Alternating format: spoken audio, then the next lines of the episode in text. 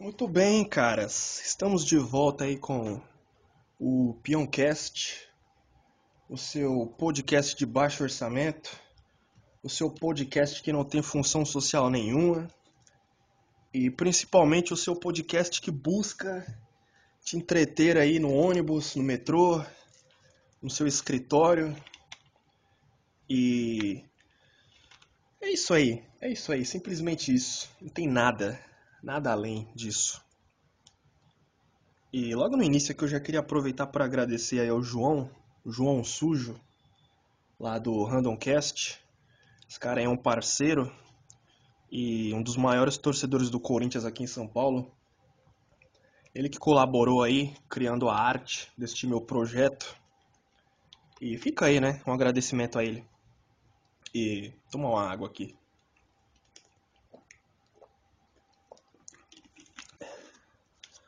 Bom, eu queria introduzir aqui num assunto que eu estava refletindo a respeito hoje de manhã, que é em relação a um sinal que eu considero assim o mais evidente para demonstrar que você está ficando velho. E sabe quando você chega naquele estágio de falar, é, na minha época era melhor sobre qualquer coisa, qualquer coisa, música, filmes, sei lá.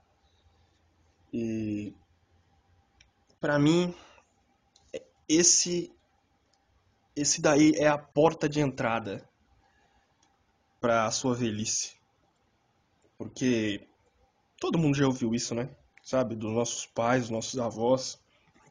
Mas eu estava me aprofundando nesse pensamento e cheguei na seguinte conclusão.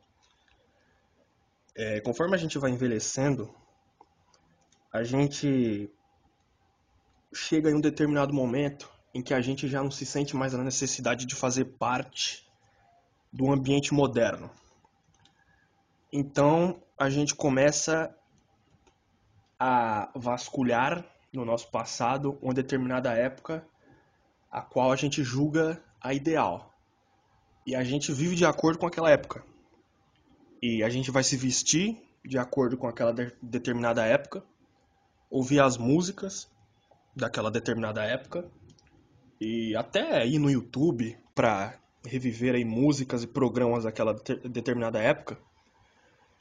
E eu diria que isso é um processo natural de todo ser humano.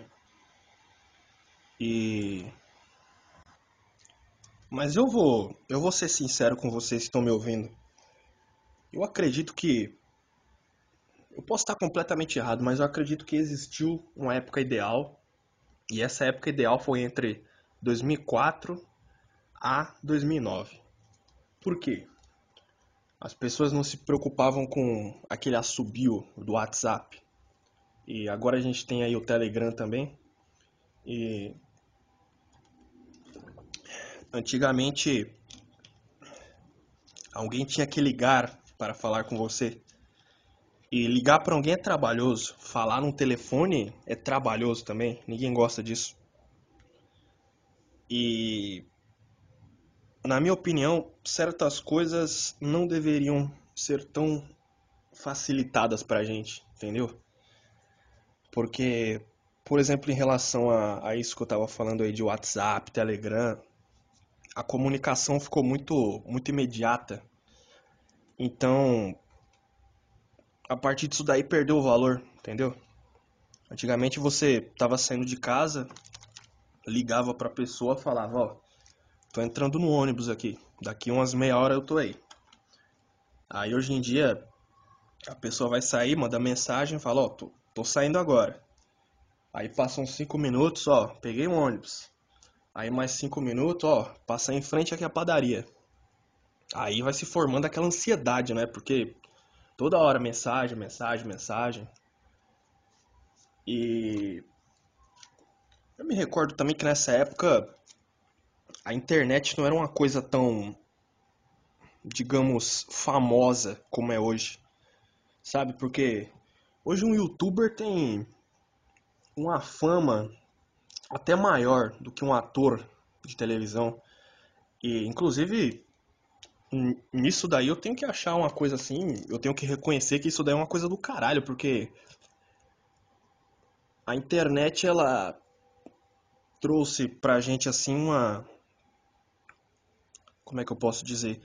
Ela trouxe pra gente pessoas que dentro dessa mídia convencional nunca teriam espaço por fazer o que elas fazem, entendeu? E se essas pessoas tivessem esse espaço, talvez determinado diretor de televisão fosse cortando, sabe? E moldando a pessoa pro formato da televisão. Isso daí já faria a pessoa perder completamente a essência. Mas, como eu tava falando, voltando lá, entre o período ali de 2004 a 2009, a internet já não tinha esse boom que tem hoje em relação a YouTubers. Até quem faz TikTok já tá se tornando famoso pra caramba. E era. Geralmente, quando a gente entrava na internet, a gente tinha uma, um propósito, uma função, sabe? A gente não entrava lá por qualquer razão. E nessa época não era, não eram muitas pessoas que tinham computador, muito menos internet em casa. Então a gente tinha que ir lan house e pra, pagar para utilizar esse serviço. E era aquilo, né? A gente baixava torrent, a gente conversava ali pelo MSN, dentro daquela uma hora que a gente pagava para ficar lá usando o computador. E eu diria que atualmente, inclusive existe até estudos científicos, né, comprovando isso daí que essa facilidade que a gente tem hoje em dia em relação a poder estar conectados a qualquer momento, isso daí prejudicou a gente demais, tornou a gente ansioso, é, hiperativo também pra caramba, sabe? Isso fudeu nosso cérebro completamente. E nessa época não existia isso daí, né, cara? Mas claro que também que eu não vou aqui dizer que tudo era perfeito dentro desse passado que eu tô relatando aqui, porque era uma merda também, não é? Porque a gente tinha lá o Orkut, o chat do Orkut era uma merda, caía direto, o site era pesado, era difícil de usar. E tinha lá os programas de torrent lá, tipo Ares. Aí baixava um negócio, vinha vírus junto, fudia o computador do cara. E hoje em dia a gente tem Spotify pra ouvir música, tem Netflix pra ver filme, a gente paga ali uma assinatura e tem direito a isso aí. Então é uma coisa muito facilitada. Mas eu diria que isso daí é outro problema também, porque em meio a tanto conteúdo a gente fica perdido. A gente tem tantas possibilidades que a gente não sabe o que realmente a gente quer. Ter muitas possibilidades deixa a gente confuso em relação ao que a gente quer. Entendeu? Acho que esse que é o meu ponto nesse papo todo aqui. E foi um período bom, sabe? Mas claro que eu não digo assim um período bom mundialmente, sabe? Porque se vocês vasculharem a história, nunca houve assim um período no mundo em que tudo esteve assim completamente bom e para todo mundo. Nunca houve uma paz unificada assim pelo mundo inteiro, entendeu? A perspectiva de cada um é relativa em relação a períodos no nosso tempo. Mas fora que principalmente ali também em relação ao cinema, eu diria que, se eu não me engano, foi em 2008 ali que saiu o primeiro filme do Homem de Ferro. E, sinceramente, talvez a, a parte nerd da audiência me odeie nesse momento, mas dali foi só ladeira abaixo. Porque dali se criou e se viu a oportunidade de se criar um mercado em torno de super-heróis. Aí ali foi o ponto de partida para uma coisa que tá aí até hoje, que é filmes de heróis, que é uma coisa que eu pessoalmente não suporto mais. Porém, não posso negar que é um sucesso estrondoso. A bilheteria desses filmes aí diz tudo. E claro que também eu não vou ser ranzinhos aqui tem filmes nesse meio aí que eu acho muito bons. Esse primeiro Homem de Ferro eu acho muito bom. E aquela aquela adaptação do Watchmen também saiu nesse nesse período aí mais ou menos.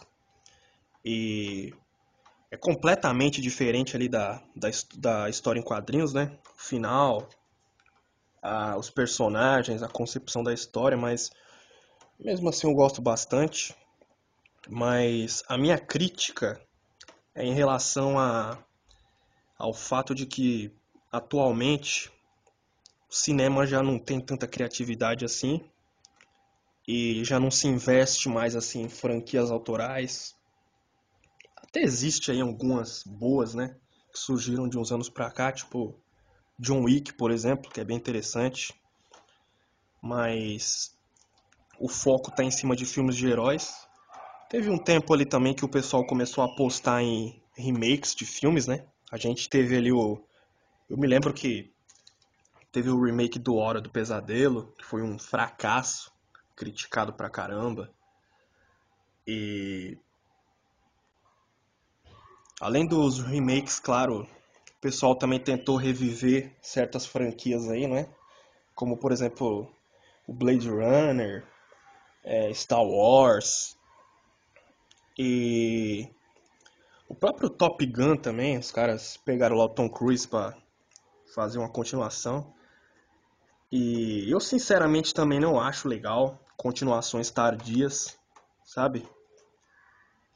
E em relação à música, caras, considerando o que a gente tem aí atualmente, eu não quero ser, eu não quero também levar esse podcast para uma parte crítica nesse momento aqui, entendeu? É, o que eu acho é que o mainstream, se tratando de tudo, ele tá valorizando coisas que já meio que projetos, eu diria, que muitas vezes são reciclagens de coisas que já foram feitas antes e reciclagens assim que muitas vezes são ruins, sabe? e falta criatividade. Às vezes também fica muito na cara que é um produto que o empresário montou ali ou uma produtora quis criar para simplesmente usar como um caça-níquel para ganhar mais dinheiro assim em cima daquele nome de determinada coisa. E mas é isso aí, né, caras? É a conclusão que eu chego é que eu não diria que o passado era melhor, sabe? Porque isso daí meio que limita a gente a não reconhecer certas coisas boas que a modernidade trouxe, entendeu? Como eu tava falando de cinema, por exemplo, é, é inegável hoje em dia que, por exemplo, o CGI hoje em dia é excelente, sabe? A, a captação de áudio, a fotografia dos filmes atualmente é excelente, entendeu? E o, o próprio Facebook aí, por mais que tenha certas políticas aí que desagradam o pessoal, a, as funções e o que ele oferece é muito melhor do que o Orkut, entendeu? E os próprios jogos, não é, cara? Tem nem, tem nem comparação, sabe? A gente que pegou aquela época ali do Pixel, do 2D, sabe? E a gente jogar hoje em dia aí um The Last of Us, sabe? E o próprio Homem-Aranha novo também, ele é muito bom. E esses aprimoramentos que a modernidade trouxe assim em relação à, tecnologia, a, até a estudos científicos. Só que eu não vou entrar nisso daí também porque eu sou muito burro para falar a respeito disso daí, mas é inegável que o presente ele sempre está trazendo aí revitalizações de coisas. E bom, acho que esse assunto aqui já deu, né? Queria falar aqui agora de outra coisa que é eu assisti aí pela primeira vez um filme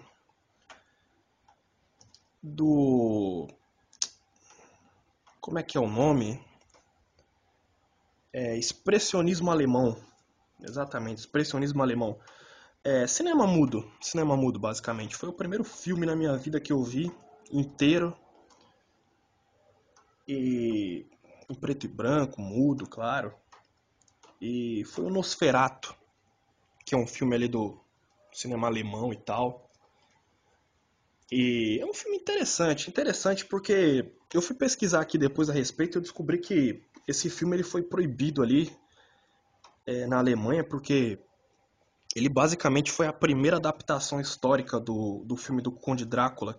Só que não se trata de um filme, é, digamos, exatamente sobre o Conde Drácula, porque na época teve um. Parece que negaram ali os direitos.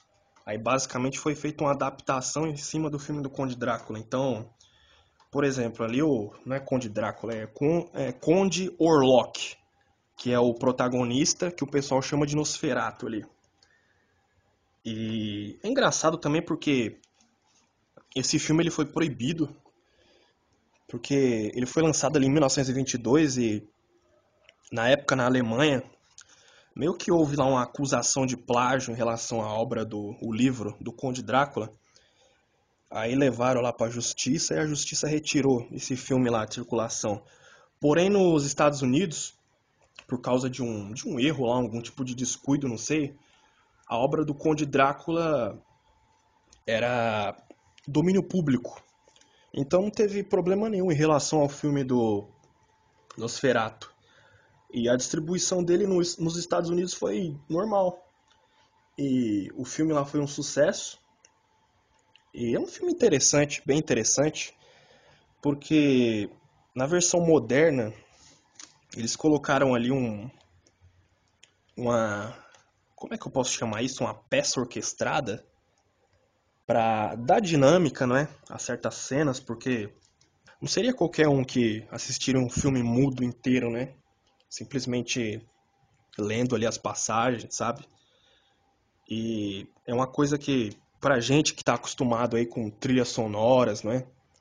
Gigantescas assim, com coisas orquestradas, a gente meio que acharia assim um pouco monótono se assistir, meio chato, mas é interessante ali o que eles fizeram por cima de colocar ali um, uma trilha sonora ali orquestrada, dando dinâmica às cenas e tal. E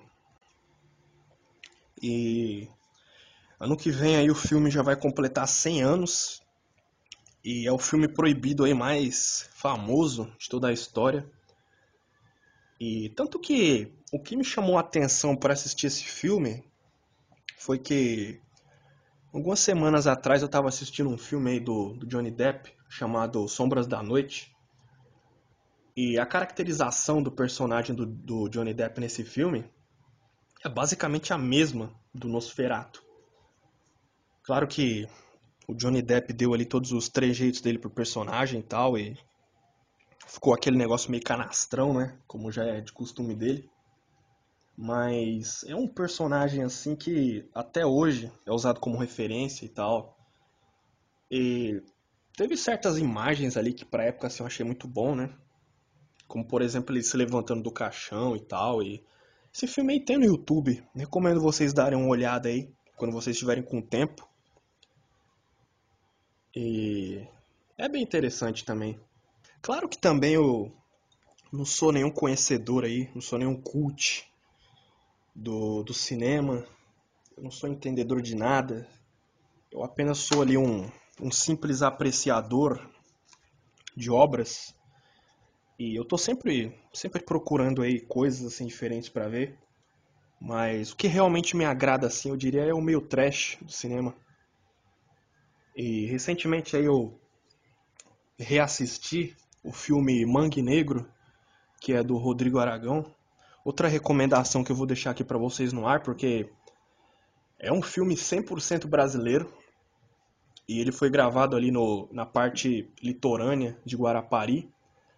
E o interessante é que é basicamente um filme de zumbi incorporado num manguezal, sabe? É um filme de zumbi no meio do mato, sabe? Ali no. E é, é podreira, é, é, simplesmente podreira, é gore, é, é umas maquiagens assim que você vê, que você, putz, isso aqui é meio ruim, cara, mas é uma produção ali de 2007, completamente independente, entendeu? Tem ali as suas limitações técnicas, mas óbvio, levando em conta que é uma produção dependente, mas é uma coisa que eu considero excelente. Inclusive é outro filme que tem aí no YouTube. Recomendo vocês procurarem também. E, e recentemente aí também um, o Rodrigo Aragão lançou aí outro filme que eu ainda não assisti, mas pretendo aí ver aí em algum fim de semana, que é, se eu não me engano, o Cemitério das Almas Perdidas, o nome. E queria deixar aqui registrado, né? Aliás, eu queria deixar aqui a indicação aí para vocês procurarem pelos filmes do Rodrigo Aragão. Vocês aí que curtem cinema trash, curtem gore, que curtem podreira, sabe? Aquele filme que você vai dar risada, mas ao mesmo tempo vai se chocar com certas coisas, sabe? Com exagero de certas coisas. Acho bem interessante esse tipo de cinema. Ele, ele é bem divertido, sabe?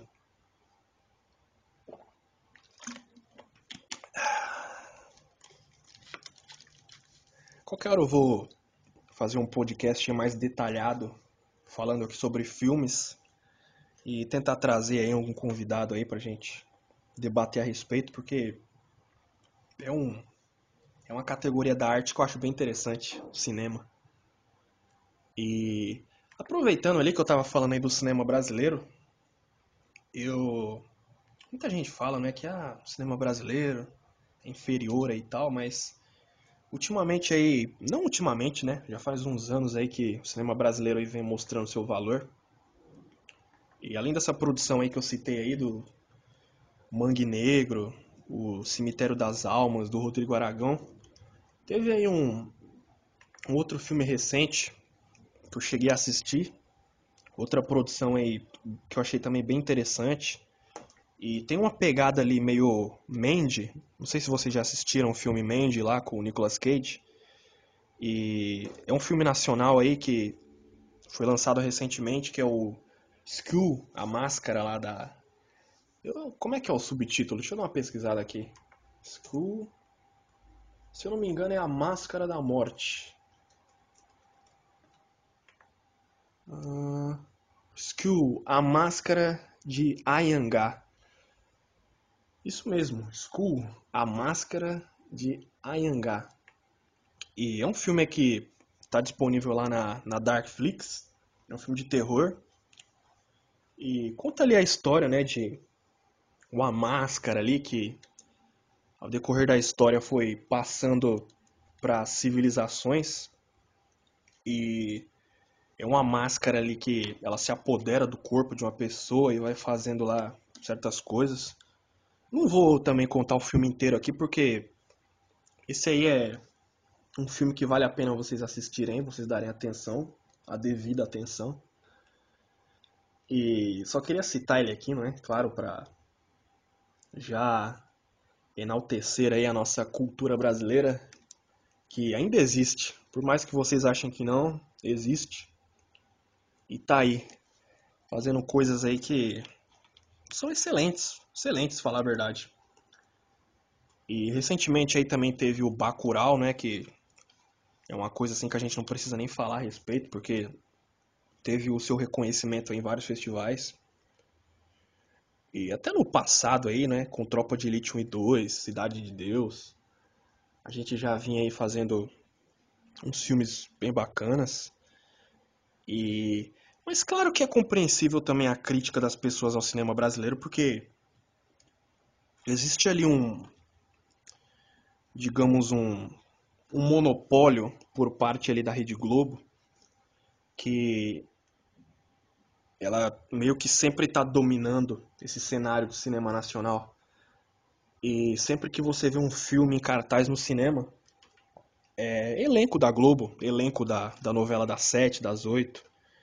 E é sempre o mesmo pessoal, geralmente também é, é comédia pastelão, porque claro que eles não fazem isso gratuitamente, né? Porque se existe um público que paga ingresso e que dá audiência para um filme do Clo, por exemplo, eles vão sempre continuar insistindo nisso aí e fazendo né, essas produções aí e tal, mas fora desse circuito aí da Rede Globo, existe muito, muita gente boa, muita gente fazendo coisa bem bacana aí.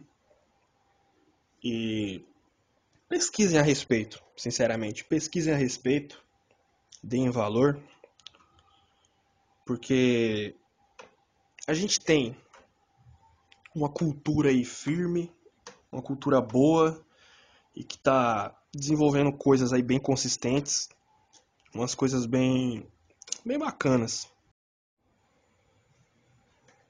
Mas é isso aí, é isso aí, caras. Acho que eu vou encerrar ele por aqui. Não vou fazer um programa muito longo, não, pois hoje eu estou completamente sem ideias, estou sem pautas, estou sem nada. Simplesmente vim aqui gravar e falar um pouco, um pouco simplesmente. Mas eu queria aproveitar aqui no finalzinho também já lembrar que o podcast está disponível no Spotify, YouTube e em breve eu vou ir colocando ele, ele nas outras plataformas aí de podcast que tem pela podosfera. E é isso aí, cara. Um abraço aí para vocês aí. Até o próximo programa. No próximo programa eu já tenho um tema aqui definido. Vai ser um programa muito melhor que esse. Vai ser um programa com rumo, um programa com informação, um programa, um programa bacana, bem bacana aí para vocês. E é isso aí, é isso aí. Tchau.